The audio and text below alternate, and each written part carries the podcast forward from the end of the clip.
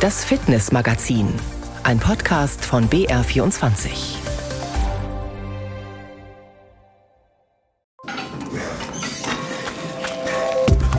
Schach als Sport, da gibt es bei vielen erstmal ein größeres Fragezeichen. Ja, Schach ist Sport und das gleich mit drei Ausrufezeichen, sagt Deutschlands beste Spielerin Elisabeth Pätz weil man sich konzentriert, weil man zwar jetzt keine physische Arbeit leistet, aber natürlich Gehirnjogging macht und das verbrennt unheimlich viel Kalorien und deshalb ist es für mich einfach auch Sport. Außerdem gehen wir noch raus auf die Skipiste zum österlichen Saisonfinale auf der Suche nach dem wundervollen Gefühl der letzten Schwünge in der Frühlingssonne. Wirklich traumhaft. Wir hatten wunderbares Wetter, perfekt präparierte Pisten und wir haben sogar noch tollen Tiefschnee gefunden. Hallo am Mikrofon, sagt Fritz Hering.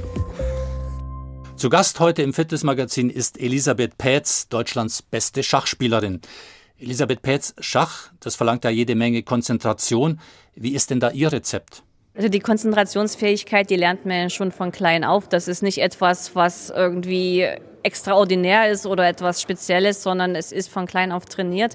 Und man braucht natürlich auch für eine lange Konzentrationsfähigkeit eine sehr gute körperliche Fitness. Das heißt, als professioneller Schachspieler, der viele Turniere spielt, der sollte auch daran gelegen sein, sehr viel Sport zu treiben, damit er diese körperliche Fitness auch hält und die Konzentrationsfähigkeit während einer Partie möglichst lange behalten kann. Sie haben den Sport angesprochen. Manche bezweifeln ja, ob Schach Sport ist. Schach ist Sport. Über die Definition der Deutsche Olympische Sportbund und auch das Internationale Olympische Komitee haben Schach als Sportart definiert. Wie sehen Sie es? Warum ist Schach Sport? Das ist relativ einfach zu benennen. Während einer Schachpartie kann man bis zu 2000 Kilokalorien verlieren. Das wurde auch schon gemessen anhand von Pulsmessgeräten und anderen Messgeräten. Und im Endeffekt muss man sich nur die Frage stellen, man braucht ja die Energie, weil man sich konzentriert, weil man zwar jetzt keine physische Arbeit leistet, aber natürlich Gehirnjogging macht. Und das verbrennt unheimlich viel Kalorien. Und deshalb ist es für mich einfach auch Sport. Was und wie viel trainieren Sie für Schach als Sport? Also zurzeit ist es bei mir eher so, dass ich sogar mehr körperliche Ausdauer betreibe als Schach als solches. Ich habe natürlich sehr, sehr viel Erfahrung und habe in den letzten zwei, drei Jahren schon gemerkt, dass es nicht unbedingt am Schachlichen liegt, sondern eher an meiner Konzentrationsfähigkeit ab Stunde vier, fünf, wo ich dann doch gemerkt habe, dass ich eingebrochen bin, beziehungsweise meine Fehlerquote höher war. Und deswegen habe ich jetzt hauptsächlich meine Zeit auf Spinning gelegt. Das heißt, ich war fünfmal die Woche auf dem Rad. Das heißt, ein fitter Schachspieler, Schachspielerin ist ein besserer Schachspieler. Also über längere Zeiträume ja. Und da wir hier klassisches Schach spielen, ist das schon sehr wichtig, dass man auch in der vierten und fünften Stunde noch voll da ist. Sie machen Spinning als körperliches Training, aber für Schach selber trainiert man ja auch Eröffnungen, die diversen äh, Geschichten, die bei dem Spiel wichtig sind. Wie viel Zeit investieren Sie da und was trainieren Sie da genau? Man wiederholt natürlich seine Eröffnungstheorien und Varianten und man spricht sich mit seinem Trainer ab. Zeitlicher Aufwand, so zwei, drei Stunden mehr wollte ich am Tag nicht machen, weil ich vor allem meine Kraft sparen wollte im Bereich Gehirnjogging und er mich physisch auspowern wollte. Und dieses Auspowern im Spinning, wie viel Zeit investieren Sie da im Moment? Da war es so gewesen, ich war im, im, Schnitt fünfmal die Woche auf dem Rad. Ich bin zweimal in der Woche 40 Minuten Etappen gefahren und der Rest meistens zwischen 20 und 25 Minuten. Was halten Sie von so Formen, wo physisches und psychisches kombiniert wird? Schachboxen ist so vor 20 Jahren aufgekommen.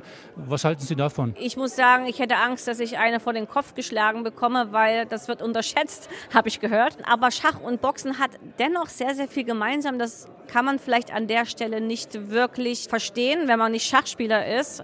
Aber zum Beispiel Angstmomente spürt der Boxer seinem Gegenüber und auch im Schach spürt man das bei bestimmten Entscheidungssituationen und die Reaktion Reaktionsgeschwindigkeit, die braucht man beim Boxen, die braucht man aber auch beim Schach, weil manchmal ist eine Situation da, da hast du wenig Sekunden auf der Uhr und du musst trotzdem irgendeinen Zug machen und am besten den richtigen und deswegen ist Reaktionsgeschwindigkeit bei Schachspielern als auch bei Boxern extrem gut ausgebildet. Wie anstrengend ist denn so eine klassische Schachpartie? Wie würden Sie das sehen? Wie ausgepowert sind Sie danach? Sie haben es angesprochen, 2000 Kalorien verbrennt man bei so einer Turnierpartie. Wie empfinden Sie selber diese Anstrengung, diesen möglicherweise auch Stress? Es kommt ganz auf den den Partieverlauf drauf an. Es gibt Partien, die sind einfacher und es gibt Partien, die sind hochkompliziert. Vor allem Partien, wo es um Königsangriffe oder andere taktische Elemente geht und wo man sehr viel Varianten berechnen muss. Gerade diese Partien verlangen sehr, sehr viel Kraft ab und deswegen kann man das nicht pauschalisieren. Es gibt Partien, dann hat man danach Kopfschmerzen, es gibt Partien, dann kann man sozusagen noch Bäume ausreißen. Es ist echt abhängig davon, welche Art von Partie man an dem Tag erwischt. Die Serie Damen Gambit hat für so einen kleinen Schachboom gesorgt, hatte man den Eindruck, auch die Corona-Phase. Wie sehen Sie das Ganze? Ist Schach jetzt noch mehr im Trend als früher oder ist es jetzt erst so richtig im Trend? Also durch die Corona-Pandemie natürlich hat sich sehr, sehr viel ins Internet verlagert und da wurde natürlich auch Schach auf Twitch und YouTube zu einem neuen Hype, ausgelöst durch zwei Amerikaner, die sehr, sehr beliebt und bekannt auf den Twitch-Plattformen sind. Das war Nakamura und Alexandra Botes. Und natürlich hat auch das Damen-Gambit einen Hype ausgelöst. Ob sich das jetzt weiter fortsetzt, das bleibt abzuwarten. Der letzte Hype ist durch den Cheating-Skandal zwischen Hans Niemann und Carlsen passiert. Aber ich habe das Gefühl, das wird sich jetzt alles ein bisschen beruhigen, weil Corona ist vorbei und damit ist das normale Leben wieder am Start. Also nichts mehr ist jetzt in der Homeoffice oder online. Deswegen bin ich sicher, ob das weiterhin so ein Hype sein wird oder ob das sich wieder beruhigt. Das kann ich nicht beurteilen. Zwischen Niemann und Carlsen ging es darum, ob unlautere Hilfsmittel, sprich Computerhilfe bei Turnieren dazu Wettbewerbsverzerrungen führt. Aber überhaupt Computer im Schach, Internet im Schach, das war ja auch nochmal ein Schub fürs Schach, denke ich mal. Ja, natürlich sind die ganzen Internetplattformen ein Schub fürs Schach. Und wir haben auch sehr, sehr, sehr gute Schachsurfer, die sehr groß und sehr bekannt sind und die mittlerweile alles bieten, was du brauchst, um ein guter Schachspieler zu werden. Das heißt, die junge Generation trainiert vor allem über die Online-Plattform und da bietet sich auch eine sehr, sehr gute Trainingsfläche. Aber das ist das zweite Problem. Durch die ganze Digitalisierung ist natürlich Schach auch gefährdet, durch Betrugsmaschen in den Hinterhalt zu geraten. Und was Doping beim Sport ist, ist halt dummerweise digitaler Betrug beim Schach. Und da versucht jetzt auch der Weltschachverband einige Maßnahmen zu ergreifen, um das zu unterbinden. Aber ich bezweifle durch die heutige Technik, dass du es jemals hundertprozentig ausschließen kannst. Und das ist natürlich ein bitterer Beigeschmack, mit dem man entweder lebt oder mit dem man hofft, dass man nach und nach auf faire Spieler trifft. Andererseits kann der Hobbyspieler weltweit mit Spielern, Spielerinnen der gleichen Könnenstufe spielen. Natürlich, also für die Hobbyspieler natürlich ist es ideal, wenn sie sich auf diesen großen Plattformen begeben und dann das Glück haben, vielleicht beim Title Tuesday oder anderen Online-Turnieren auf den einen oder anderen Supergroßmeister zu treffen. Dadurch ist es eben beim Schach wirklich sehr gut, dass du das online verlagern kannst und damit jeder Otto Normalverbraucher die Chance hatte, auch mal auf einen Superstar zu treffen. Danke Elisabeth Petz zunächst mal für das Gespräch im Fitnessmagazin zu Schach als Sport. Wir wollen uns dann gleich mal über den Einstieg ins Schach unterhalten. Danke erstmal. Gerne. Jetzt geht's noch um die letzte Chance, ein paar schöne Skischwünge zu genießen. Firn- und Frühlingssonne sorgen dabei für ein ganz spezielles Gefühl.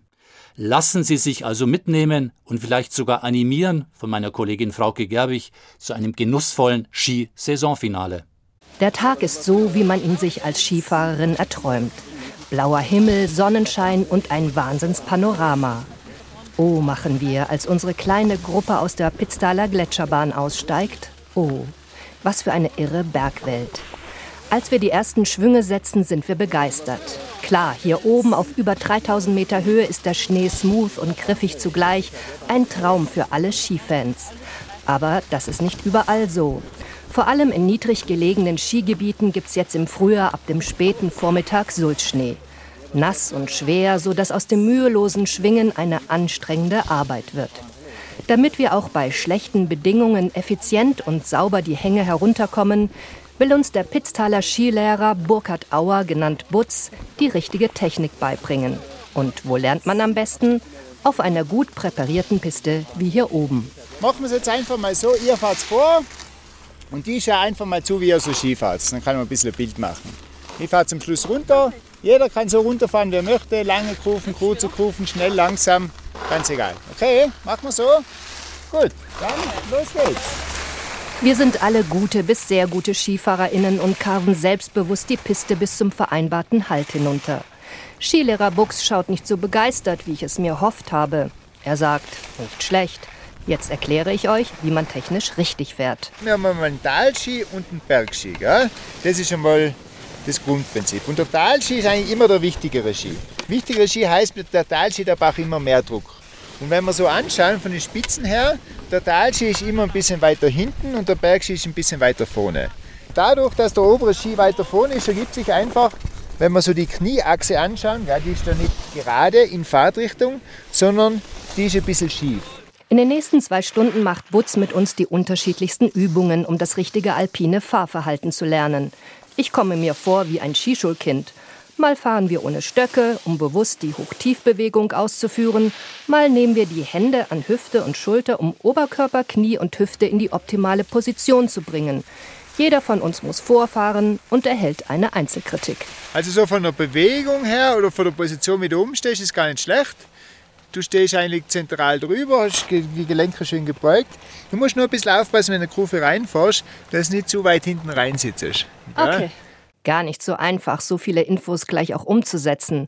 Aber auf jeden Fall eine gute Sache, die eigene Skitechnik zu überprüfen. Schön, ist immer sehr gut, so ein Feintuning zu bekommen, weil die Experten sehen ja dann doch noch kleine Details. Und ja, so wird Skifahren sauberer, entspannter, schöner. Es lohnt sich ja auch für Profis, immer mal wieder einen halben Tag einen Guide zu nehmen, der einfach nochmal drauf schaut und den Feinschliff einfach macht. Das bringt unglaublich viel für die nächsten Skitage. Jetzt haben wir die Grundtechnik vermittelt bekommen. Nun erklärt uns Butz, wie wir uns im Sulzschnee bewegen sollen. Wichtig, mit einem gewissen Tempo in das Gelände reinfahren, um für die Kurve genügend Druck auf die Ski zu bringen. Sulzschnee, das ist eigentlich vergleichbar mit Geländefahren. Gell?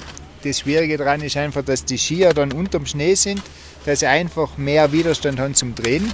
Und mehr Widerstand heißt, sie braucht mehr Impuls und den Impuls kriege ich wieder durch das Hochtiefgehen. Oft entstehen im Sulzschnee tiefe Wellentäler, wenn Skifahrer den nassen Schnee wegschieben und so Hügel entstehen. Wie geht man mit diesem Gelände um? Da ist es so, also richtig guter Skifahrer kann den Schwung genau da machen, wo er gerade will, egal ob da jetzt ein Wellental ist oder ein Buckeltal oder ein Hügel. Und wenn man es sich aber leicht machen will, dann ist immer so, dann sollte man auf den Hügel drehen, weil auf dem Hügel hat der Ski wieder weniger Widerstand, da liegt er nur in der Mitte auf und vorne und hinten ist er frei. Das heißt, okay, da ist einfacher zum Drehen. Kurze Schwünge auf eher kurzen Ski eignen sich fürs Frühjahrsskifahren am besten, meint Buchs.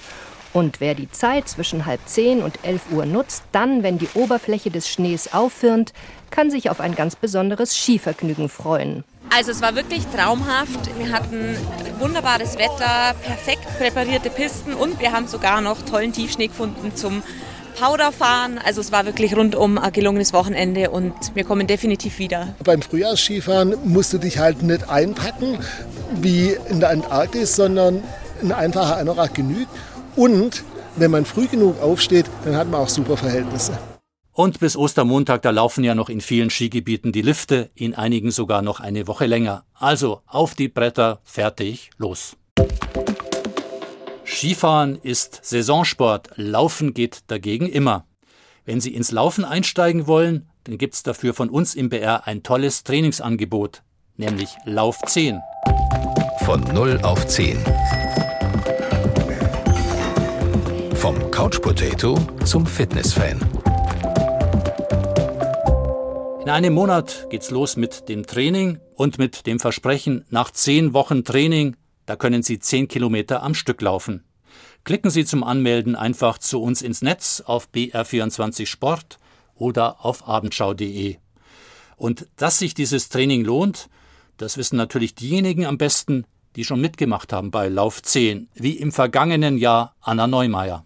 Die erste richtige extreme Veränderung habe ich gemerkt nach drei Wochen allein schon vom Luft bekommen, vom Durchhalten auch. Und du merkst halt einfach nach, ja, sage ich eineinhalb Wochen, es funktioniert, so ein Angebot zu bekommen, so professionell begleitet zu werden, um auch die ganzen Infos zu erhalten, kriegst du nur durch Lauf 10. Passend zu Lauf 10 kommt unser Fitnesstipp heute von einer der besten deutschen Läuferinnen des vergangenen Jahrzehnts von Gesa Felicitas Krause. Sie gewann über ihre Paradestrecke, die 3000 Meter Hindernis, zwei Europameistertitel und Gesa Krause holte auch noch zweimal Weltmeisterschaftsbronze. Das ist ja unglaublich. Gesa Felicitas Krause. Jetzt haben wir nur noch ein Hindernis. Die geht sogar in Führung. Das gibt's ja gar nicht. Die Amerikanerin kämpft gegen sie. Hallo, mein Name ist Gesa Felicitas Krause. Ich bin 3000 Meter Hindernisläuferin, bin in Dillenburg zu Hause und ich bin leidenschaftliche Läuferin und ich kann es jedem nur ans Herz legen. Geht raus, geht in die Natur, genießt das Laufen. Es ist ein unheimlich toller Sport, der verbindet. Es gibt so viele Läuferinnen und Läufer in Deutschland und jeder, der noch nicht damit begonnen hat, dem kann ich es nur empfehlen. Was für eine Leistung, was für eine große Überraschung für diese tolle, sympathische Läuferin. Gesa Felicitas Krause erwartet übrigens im kommenden Monat ihr erstes Kind. Ihr Lauftraining versucht sie auch während der Schwangerschaft beizubehalten. Im Mai ist der Geburtstermin ihres ersten Kindes. Aber ganz ohne Sport geht's bei Gesa Krause natürlich nicht. Warum auch? Also, solange ich mich gut fühle, solange die Ärzte weiterhin sagen, dass alles okay ist, möchte ich mich auch weiterhin fit halten. Ein Risiko geht die 30-Jährige dabei aber nicht ein und hat Unterstützung. Zum Beispiel von Sportwissenschaftler Philipp Gonschorek. Erstmal ist sie eine Frau, die schwanger ist. Und genauso als Hochleistungssportlerin oder auch nicht, hat sie die gleichen Probleme wie jede andere Frau, die keine Hochleistungssportlerin ist. Das heißt, sie hat eine Gewichtszunahme. Sie hat durch das Baby im Bauch natürlich auch mehr Blut im Körper und das birgt einfach die Gefahr, dass es zu Wasserablagerungen kommt in den im Bein aber auch, dass die Venen einfach auch erkranken. Und das wollen wir einfach erstmal schützen. Heißt übersetzt Stützstrümpfe statt Spikes. Einmal still stehen bleiben. Also steht Krause bei Gonschorek in der Sportakademie auf einem Gerät und während sie sich darauf um 360 Grad drehen lässt, tastet ein 3D-Scanner sie ab. Du vermessen von allen Seiten. Dank der Daten kann dann eine spezielle Kompressionsstrumpfhose angefertigt werden, die bis über den Babybauch geht zur Stabilisierung auch der Beinmuskulatur. Das Baby wächst in meinem Bauch heran und von daher möchte ich alles dafür tun, dass ich optimal durch den Alltag gehe, vielleicht Wassereinlagerungen vermeiden kann, keine Probleme habe und vielleicht auch, wenn es sich gut anfühlt, damit Sport treiben kann. Nächste Station am Optimierungstag der Gesa Krause ist bei Matthias Hartmann. Denn auch ihre Einlagen müssen angepasst werden, erklärt der orthopädische Schuhmachermeister, während er dabei Krauses Füße vermisst. Hängt damit zusammen, dass im Laufe der Schwangerschaft das Bindegewebe sich einfach auch lockert und dadurch auch der Fuß insgesamt durch Gewichtszunahme und in der Kombination mit dem lockeren Bindegewebe wird der Fuß einfach insgesamt ein bisschen breiter, flacher und dadurch wird er auch insgesamt ein bisschen länger vom Volumen. Warum sich Krause das alles antut? Die Erklärung hängt um ihren Hals. Ein goldenes Kettchen mit den fünf olympischen Ringen dran. Im Moment ist das Ziel, mich auf Paris vorzubereiten und die Schwangerschaft steht mir diesbezüglich nicht im Weg. Das macht es eher noch spannender. Wir werden alle ähm, ja, schauen, ob das klappt und ich bin da aber ganz guten Mutes, dass ich da auf einem guten Weg bin. Paris im kommenden Jahr. Es wären ihre vierten Olympischen Spiele. Zweimal wurde sie schon Europameisterin, zweimal Zweimal gewann sie WM Bronze. Was fehlt, ist eine olympische Medaille. Und die will sie dann als Mutter holen.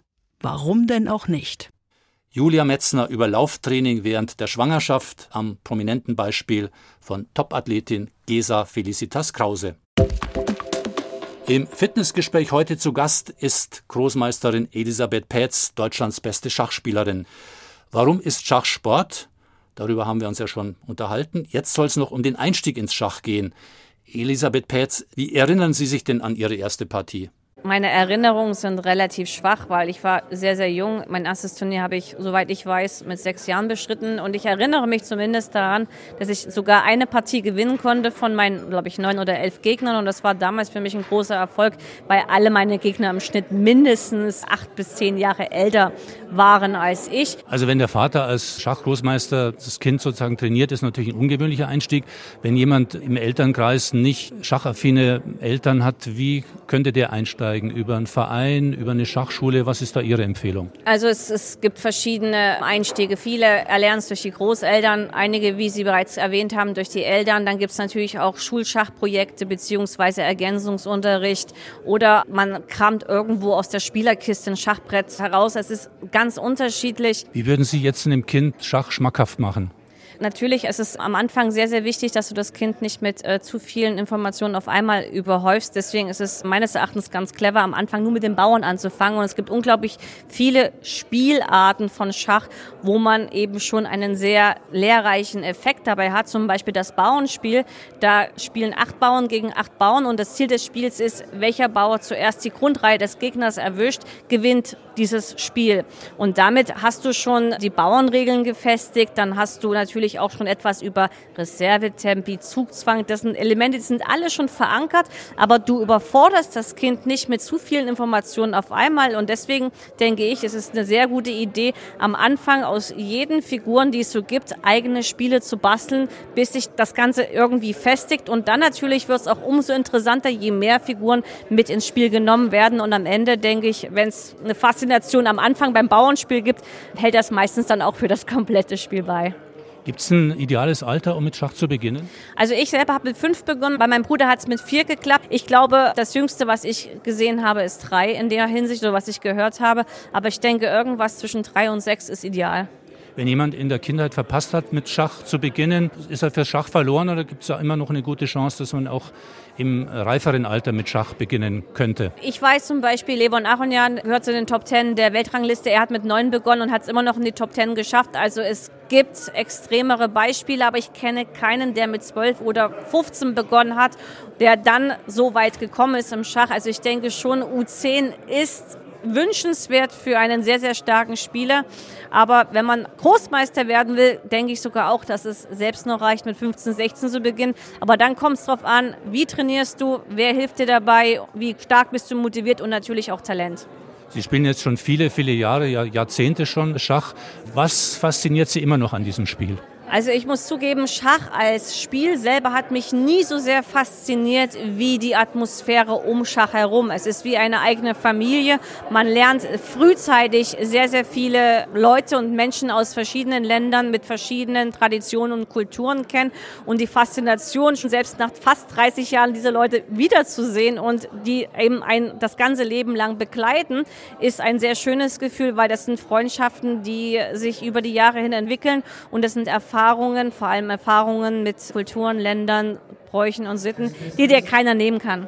Was würden Sie sagen, welche Fähigkeiten fördert Schach? Ähm, insgesamt ist es auf jeden Fall gut, wenn man ein sehr, sehr gutes Gedächtnis hat. Das hatte ich zum Glück immer. Auch eine visuelle Vorstellungskraft, fotografisches Gedächtnis passt natürlich an der Stelle dazu. Ansonsten natürlich ist mir aufgefallen, dass es sogar für Kinder, die hyperaktiv sind, dass es oft ein Anzeichen ist, dass sie Talent haben, weil sie dann eben vom Charakter her stärker sind und nicht so viel Angst vorm Verlieren haben. Und das ist wahrscheinlich sogar ein Aspekt, der, denke ich, ist sehr wichtig im Kindesalter, so ein bisschen frech zu sein und das war ich. Danke Elisabeth Pätz für dieses äh, sehr ausführliche und interessante Fitnessgespräch und viel Erfolg weiterhin. Dankeschön. Unser Fitnessmagazin, das gibt es auch im Netz. Klicken Sie dazu gerne auf unseren Podcast in der ARD Audiothek. Da finden Sie ganz neu auch Pizza und Pommes mit Ex-Skistar Felix Neureuter. Servus, das ist der Felix und der Philipp. Pizza und Pommes. Der BR24 Sport-Podcast mit Felix Neureuter und Philipp Nagel. So ein bisschen vereint uns der Sport und gleichzeitig haben wir vielleicht auch manchmal einen unterschiedlichen Blick auf die Dinge und. Wir können uns sehr gut reiben. Ja, weil ich auch Preuße bin. Philipp, um was wird's gehen? Die äh, kleinen und äh, großen Geschichten auch rund um den Sport. Ähm, vielleicht die eine oder andere Anekdote aus deinem Leben. Jeden zweiten Mittwoch in der ARD Audiothek zu hören und überall, wo es Podcasts gibt. Und natürlich geht es da auch um Trainingstipps, zum Beispiel um die sportliche Morgenroutine im Hause Neureuter. Jeden Tag in der Früh, ich versuche das immer durchzuziehen, 100 Liegestütz, 100 Sit-Ups. 100? Ja, jetzt nicht am Schaff Stück. ich nicht. Jetzt nicht am Stück. Ja, okay. Aber halt das innerhalb von 10 Minuten, 15 Minuten und dann ist eigentlich schon in Ordnung. So 5 mal 20 oder? Genau, 25. Nicht zu viel Pause dazwischen, dann geht's. Viel Spaß beim Nachmachen. Es müssen ja nicht gleich beim ersten Mal die 100 sein. Servus am Mikrofon sagt Brett Hering.